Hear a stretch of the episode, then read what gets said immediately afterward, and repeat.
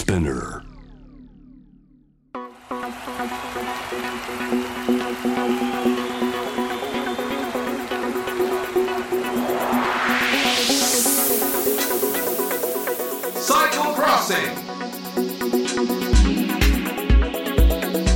サイクルロードレースファンの皆さん、こんにちは。サッシャです。今年も5月6日に開幕いたしましたジロデイタリアを皮切りに7月のツールドフランス、そして8月から9月はブエルタ・エスパーニャと世界三大自転車レースのグランツールのシーズンが到来しています。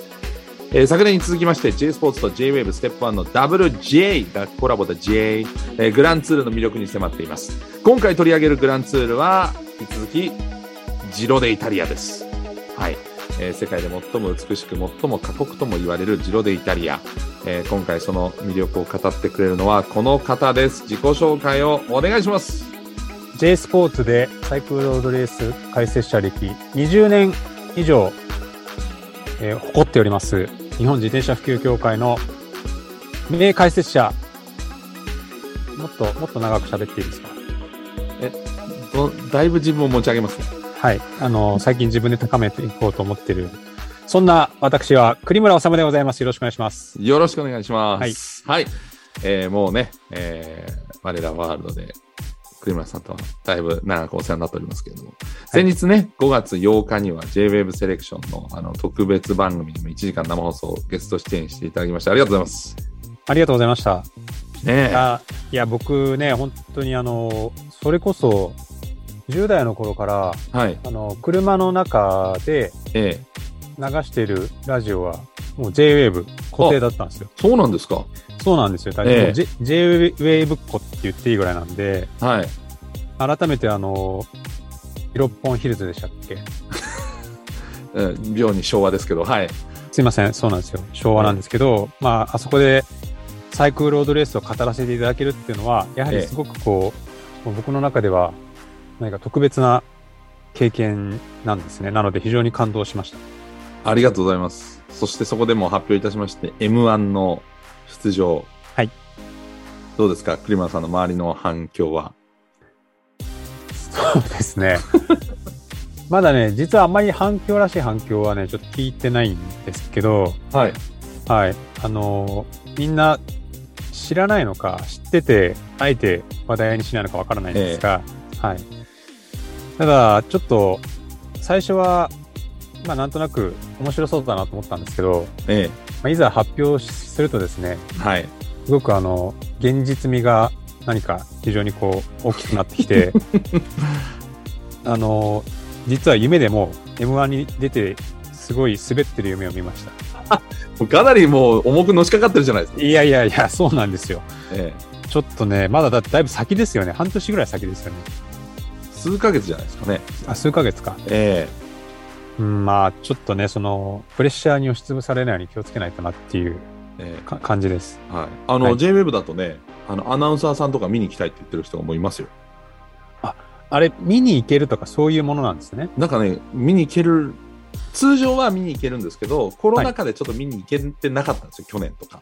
あなるほど。それ今年どうなるかなんですけど、まあ見に来れる可能性も、まあご時世的に高いのかなっていうところですけどね。うん、まあ、そうですね。あの、とにかく、もう滑らないように、しっかりとネタを、はい、覚えられるように、まずそこから頑張っていきたいと思います。練習あるのみですね。夢だけにしときましょう、滑るのは。さあ、それではジロデイタリアの話もいきたいと思うんですけど、えー、あの、去年はね、はいあのーグランツールクエスチョンズの、えーポッドキャストを配信した時にもお出になってくださったんですけども、えージロデイタリアをね、箱根駅伝に例えたの覚えてます？覚えてますよ。えー非常に分かりやすかったんですけど、今年はそれを超える栗村さん、はい。分かりやすい例えをよろしくお願いします。そうですね。ジロデイタリア、まあ、箱根駅伝は日本のね、いわゆる文化的なスポーツという意味で例えたんですけども、はい。まあ、自転車レース全般に言えるんですが、なんかやっぱりもう一つの切り口っていうのは、えーお祭りなんですよ。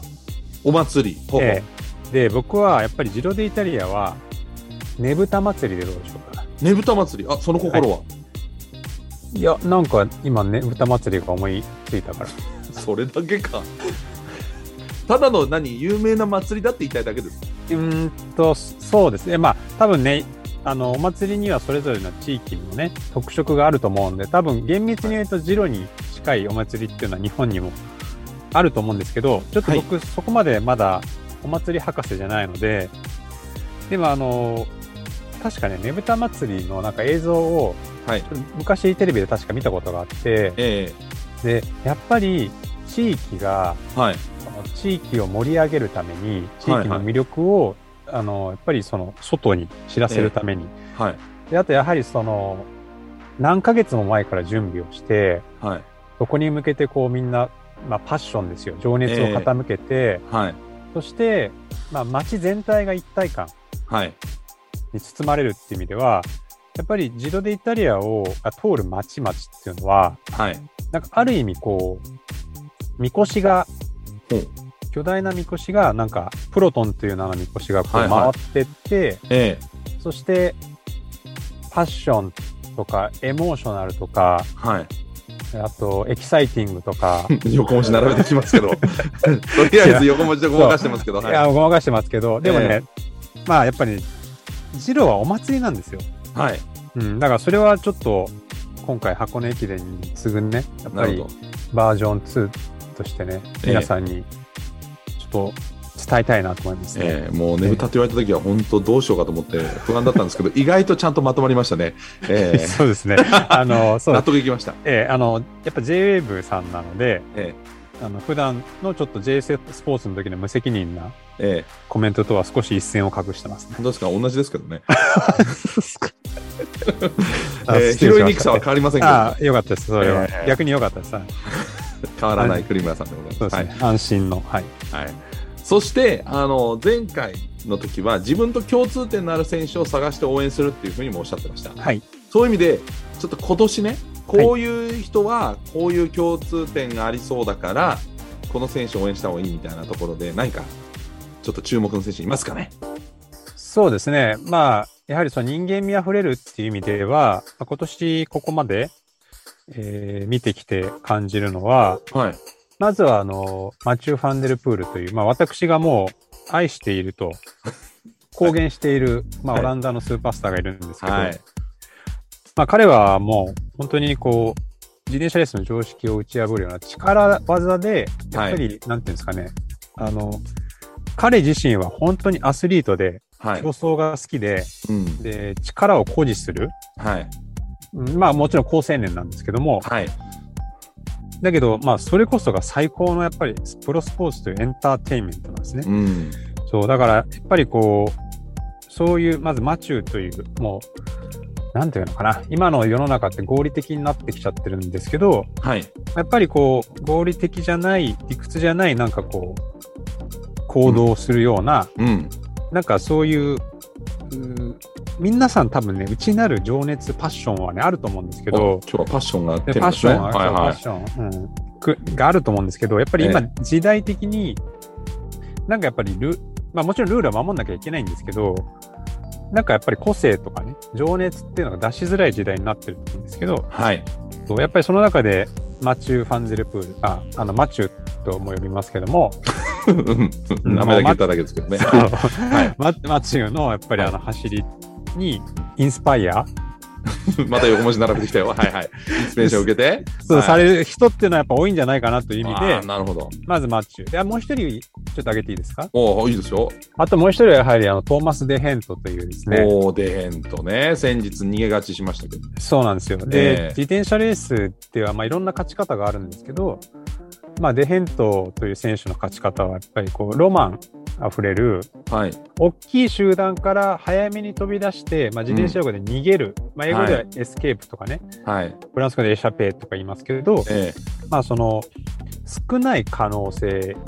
にかけて、まあ、ちょっとギャンブル要素のある走りをするんですよね。えで、若干こう、ちょっと癖者感があったりとか、えうん。なんか一筋縄でいかない感じがするんですけど、はい。で、髭も蓄えててね。そうですね。そう。だからなんかそういう今度、マチュー、正統派アタッカーのマチューとはやっぱり違う、うん。ちょっとこう、癖者感のあるね。はい。でもやっぱりすごいいろんな人に愛されてる、うん。ね。で、ツイッターがちょっと変なツイートするんですよ、いつも。おと言いますと。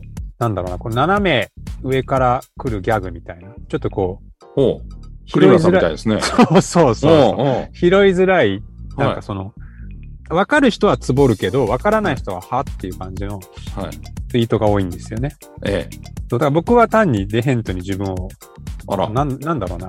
マチューは憧れの自分なんですよ、僕から見たら。あ、なるほど。こうなりたい自分ね。そうです。うん。でも、デヘントは、なんか素の自分なんですよね。あ、そのものなんですね。そうなんです、そうなんです。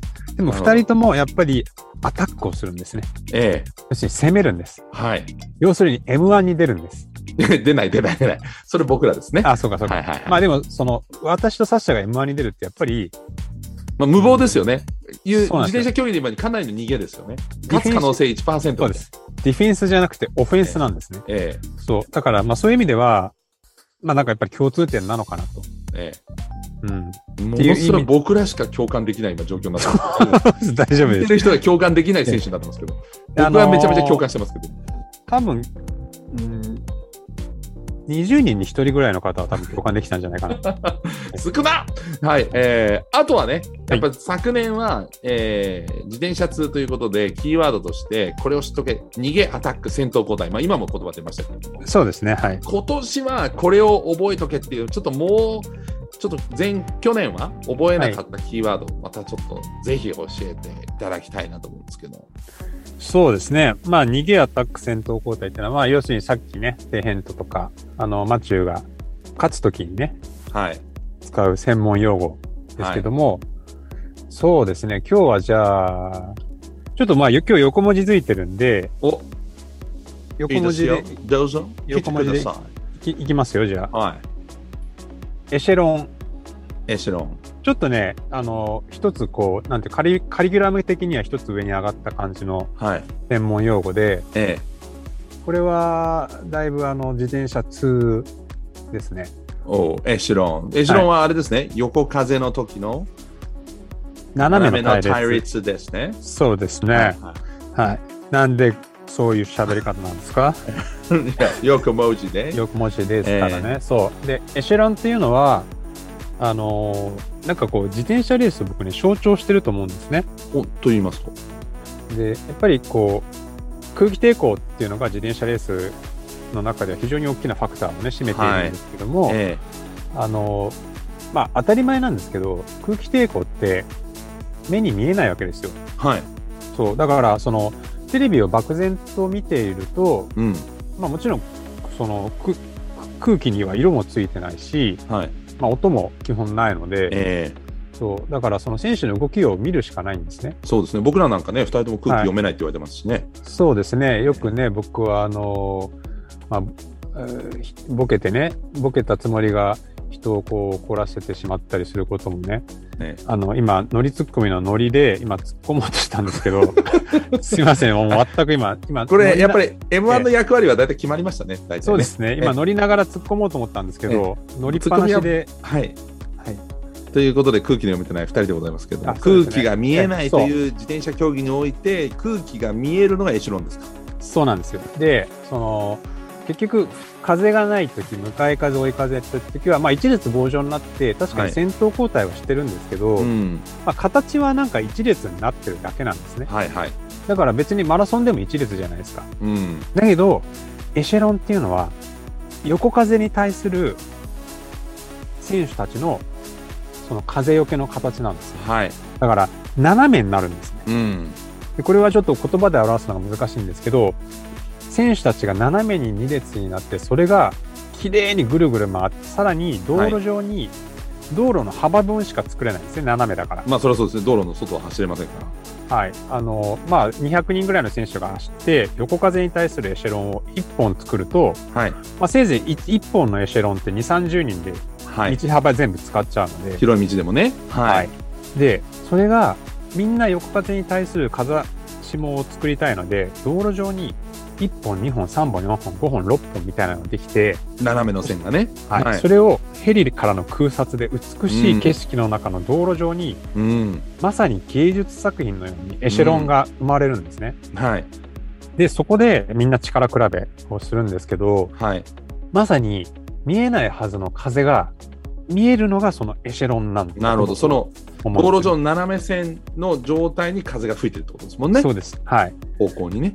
で、やはりその自転車ロードレースってはい。自然との戦いで、えで、風もやっぱり自然なんですけど、えはい。まあ、そこに自転車レースを競争している人が、まあ、なんかはい挑戦している、まさになんだろうな、地上絵なんですよね、僕の中には。おお、動く地上絵ね、しかもね。動く地上絵です。うんはいでちょっとキーワードっていう意味ではね、なんかこう、少し話が広がってしまったんですけど、やっぱりエシェロンっていうのは、非常にドラマティックで、ビューティフルで、また、横文字来ましたね、これ。ワンダフルで。ワンダフルで、そう。で、やっぱ最後は、まあ、エモーショナルなんですよ。来た。またね。でもね、えこのね、エシェロンが始まると、やっぱざわついて、伝える僕らもちょっとテンション上がって、エシェロン来たって、やっぱ実況してても、うわ、これは何か起きるっていうタイミングですし、まあ、よく見てる方は、やっぱりこう、集中して、これは見なきゃっていうタイミングですよね。いや、そうなんですよ、サシさん。やっぱりエシェロンって、突然やってくるじゃないですか。はい。なんかあの、恋と一緒ですよね。来た。えー急にこれエモーショナルになりましたけど、ええロマンチックですね、これね。そう、あのーやっぱり、まあ、基本的にエシェロンって平坦ステージでできるので、はいその高速で走ってる時なんでね。えだから、その、エシェロンが始まる前って意外とこう、まったりと、ーそうね。なんかレースも動きがなくて、今日は何もないね、退屈だね、みたいな時に、突然、集団がはい。ざわっと来て、えでもうしゅ、いきなりペースが上がって集団がブチブチってなって、そしてあのはいエシェロンが形成されていくっていうのは、まさに恋に似てるなっていう。ー何もないと思っていた一日に突然恋の始まり。そうそうそう。とか、例えば、昨日まで何とも思ってなかったあの子の横顔でに急にエシェロンがみたいなね。今日ちょっとね、あの収録の時間がね、夜時間がね、深いんですよ、今日。ちょっとロマンチックですね、今日。ね、でしかもちょっとあの、まあ、事情を話すんですね。えあのちょっと薄暗いところで今収録してて、ええうん、えムーディーななんですね、今ね。そう、ムーディー。ちょっとムーディーなんですよ。だから、ええー少しすいません。なるほど。えということで、まあ、あの、はいざわつくような、心がざわつく恋の始まりのように、我々もざわつくエシロンを注目しましょう。はい、お願いします。クリムラオサムさん、どうもありがとうございました。ありがとうございました。はい、えー、次回も引き続き、ジロデイタリアをフィーチャーします。お楽しみに。